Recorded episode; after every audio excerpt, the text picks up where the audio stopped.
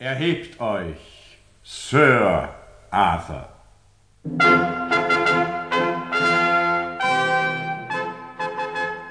1902. Arthur Conan Doyle wird in den Adelsstand erhoben. Er richtet sich auf, verbeugt sich vor seinem König und tritt zurück in die Reihe der anderen, die heute die gleiche Ehre erfahren durften. Morgen, wenn die Leute von seiner Belehnung in der Zeitung lesen, werden sie sagen, Und er hat es verdient.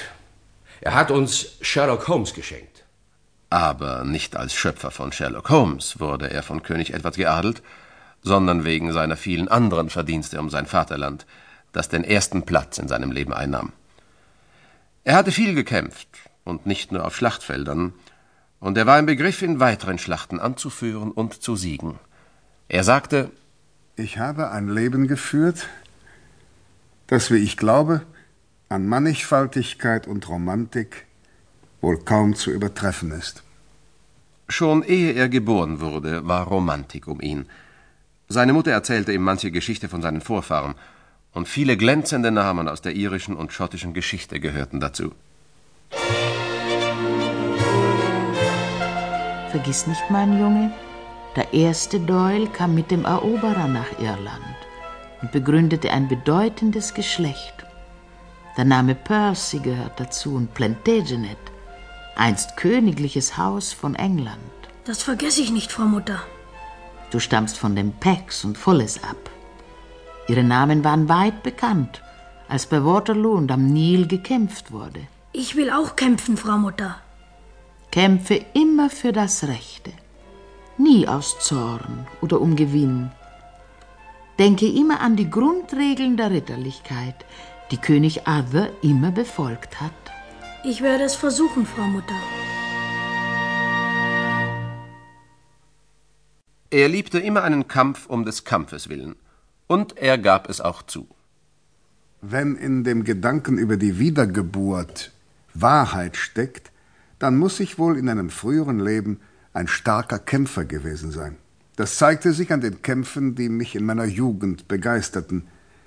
Wir waren während meiner Kindheit nicht reich. Wir wohnten in Edinburgh in einer Straße, die ein ganz eigenes Leben hatte. Zwischen den Jungen der einen und der anderen Straßenseite bestand eine heftige Rivalität, die irgendwann zwischen den beiden Führern ausgefochten wurde.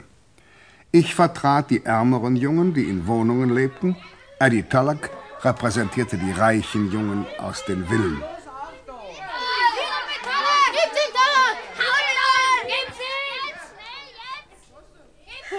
Aber was hast du gemacht? Junge, dein Auge sieht ja furchtbar aus. Frau Mutter, Sie sollten über die Straße gehen und sich Tallaks Auge ansehen. Das sieht erst aus. Sein ganzes Leben liebte er Kämpfe. Und an manchem Kampf, von dem er sich noch nichts träumen ließ, sollte er noch teilnehmen. Aber ein weiteres Erbe war auf ihn gekommen. Kunst im Blut, sagte Sherlock Holmes. Kunst im Blut kann die merkwürdigsten Formen annehmen. Conan Doyle hatte Künstlerblut in seinen Adern.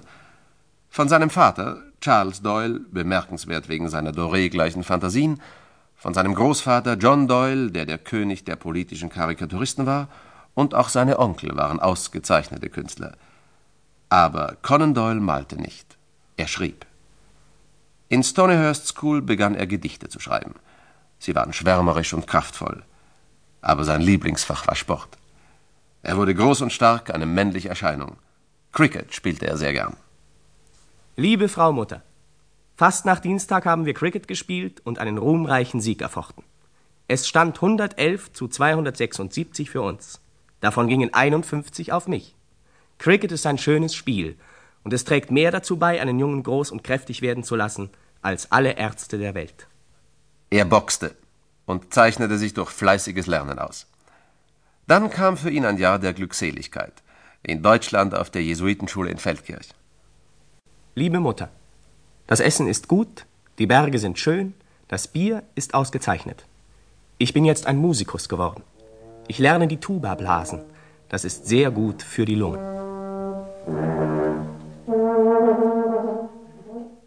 Genau wie die Schule in Feldkirch war auch seine Schule in England von Jesuiten geleitet. Sie hatten ihm viel beigebracht. Er fing jetzt an, über das wichtige Thema Religion sich selber Gedanken zu machen. Als mich damals zum ersten Male der Gla